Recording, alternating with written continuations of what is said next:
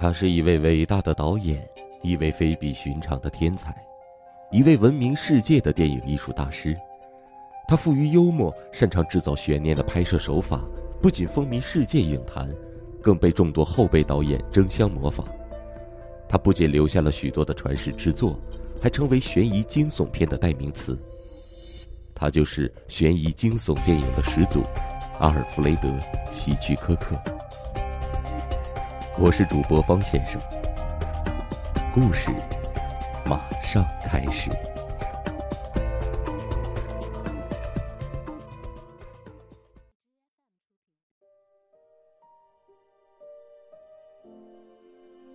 他的太太要求离他而去，但并不是因为另有男人。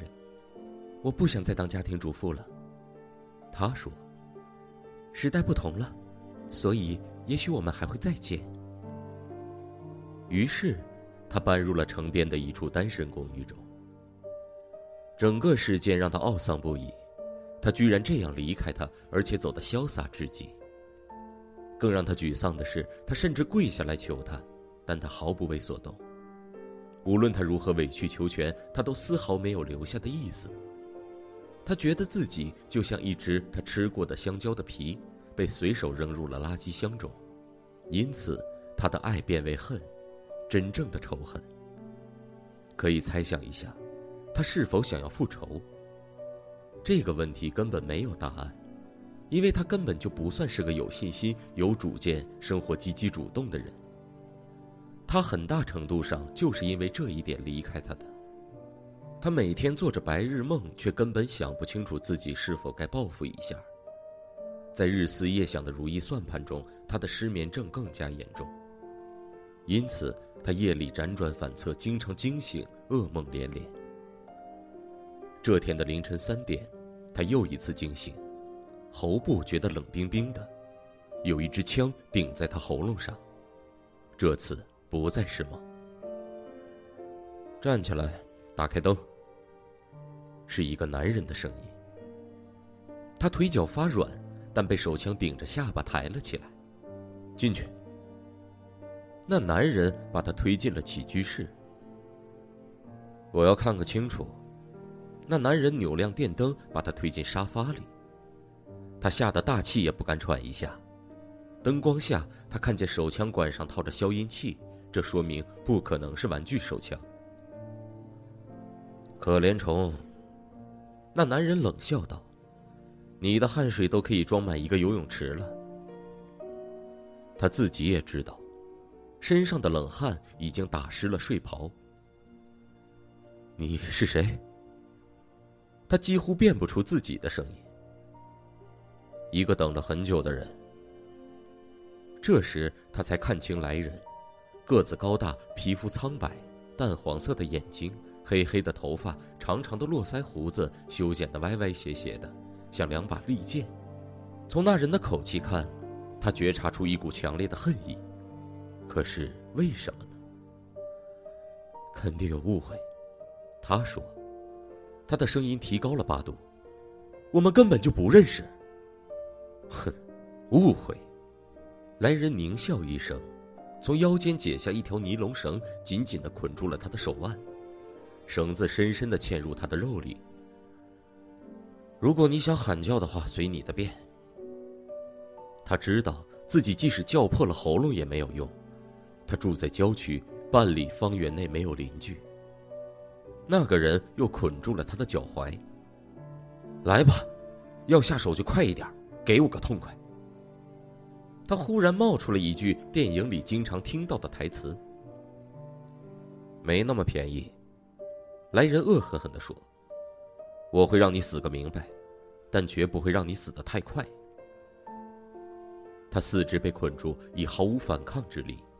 其实，即使没被捆住，他也根本不打算反抗。不光是因为来人手里有枪，而是他天性犹豫懦弱，他甚至敌不过他的太太。来人在沙发上坐下，面对着他，手枪放在扶手上，翘起二郎腿。这沙发不错，你活得挺舒服。你们住在郊区枫树街，克莱尔。我是在电话本上找到你的，请放心，绝对没有人看见我进来，我保证也不会有人看见我离开。我现在要看一看你痛不欲生的样子，也要你像我一样的生不如死。为这一天，我足足等了五年，五年。你说的话我根本听不懂，肯定是误会。少来这一套。来人用手抚摸着锃亮的手枪，你以为我这五年是在哪儿过的？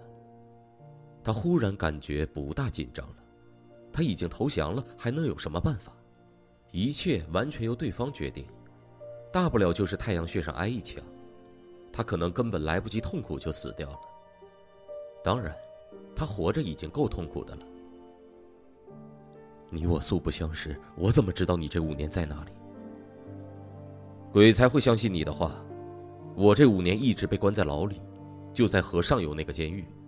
五年前，我的罪名是持枪抢劫。来人咬着牙说：“我还是听不懂你的话。”他说：“来人气急而笑，呵呵。当我在那个阴冷恶臭的监牢里苦挨时光的时候，唯一支撑我活下去的就是外面有个好女人在等我。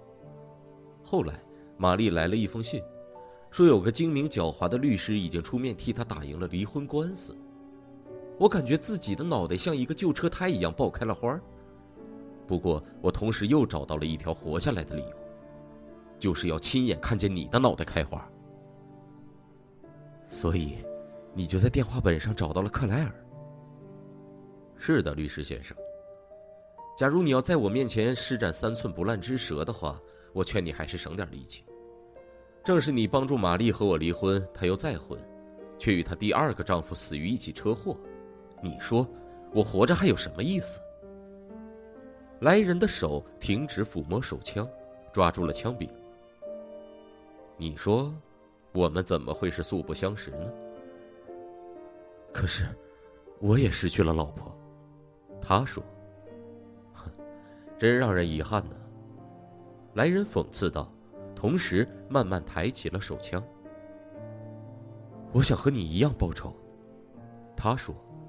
他嘲笑我，作践我，让我跪在地上，还冲我吐口水，最后离开我。很高兴你也知道被人抛弃的滋味。来人的手枪正指在他的两眼之间。他的名字叫克莱尔。手枪慢慢垂下，指在他胸口。来人一脸的疑惑。事情很简单，克莱尔是女人的名字，她总是骑在我头上。我们不是婚姻，是主人和奴隶。我连接电话都不自由，所以电话本上是她的名字，克莱尔律师。手枪彻底的垂了下来。是我老婆为你老婆打的离婚官司，他说：“我真的从没听说过你的名字，我叫克里特，是个写小说的。假如你不相信，你可以看我的身份证。”他的四肢被捆，很难动弹，他不得不把克莱尔现在的地址告诉那个人。手枪顶头，他怎能抗拒？那人像一只丛林里的黑豹，迅速的离开了。他真希望自己也有这么矫健的身手，因为这样的话，他可以快一点扭动着穿过走廊，进入厨房，找东西割断尼龙绳。那人离开已经有三十多分钟了吧？突然，他想起一件事。他可能应该先扭到电话机前，虽说被捆得很惨，但是他捆着的双手可以把电话摘下来，找接线员通知克莱尔。然而，当他向电话机那边扭动时，他又在想，也许先到厨房把绳子割断，再打电话要更快些。他不知道该怎样做才好，他必须要好好想一想。他真希望自己是一个有主见的人，而克莱尔正是因为这个才离开他的。开车到克莱尔的公寓，大约要四十分钟。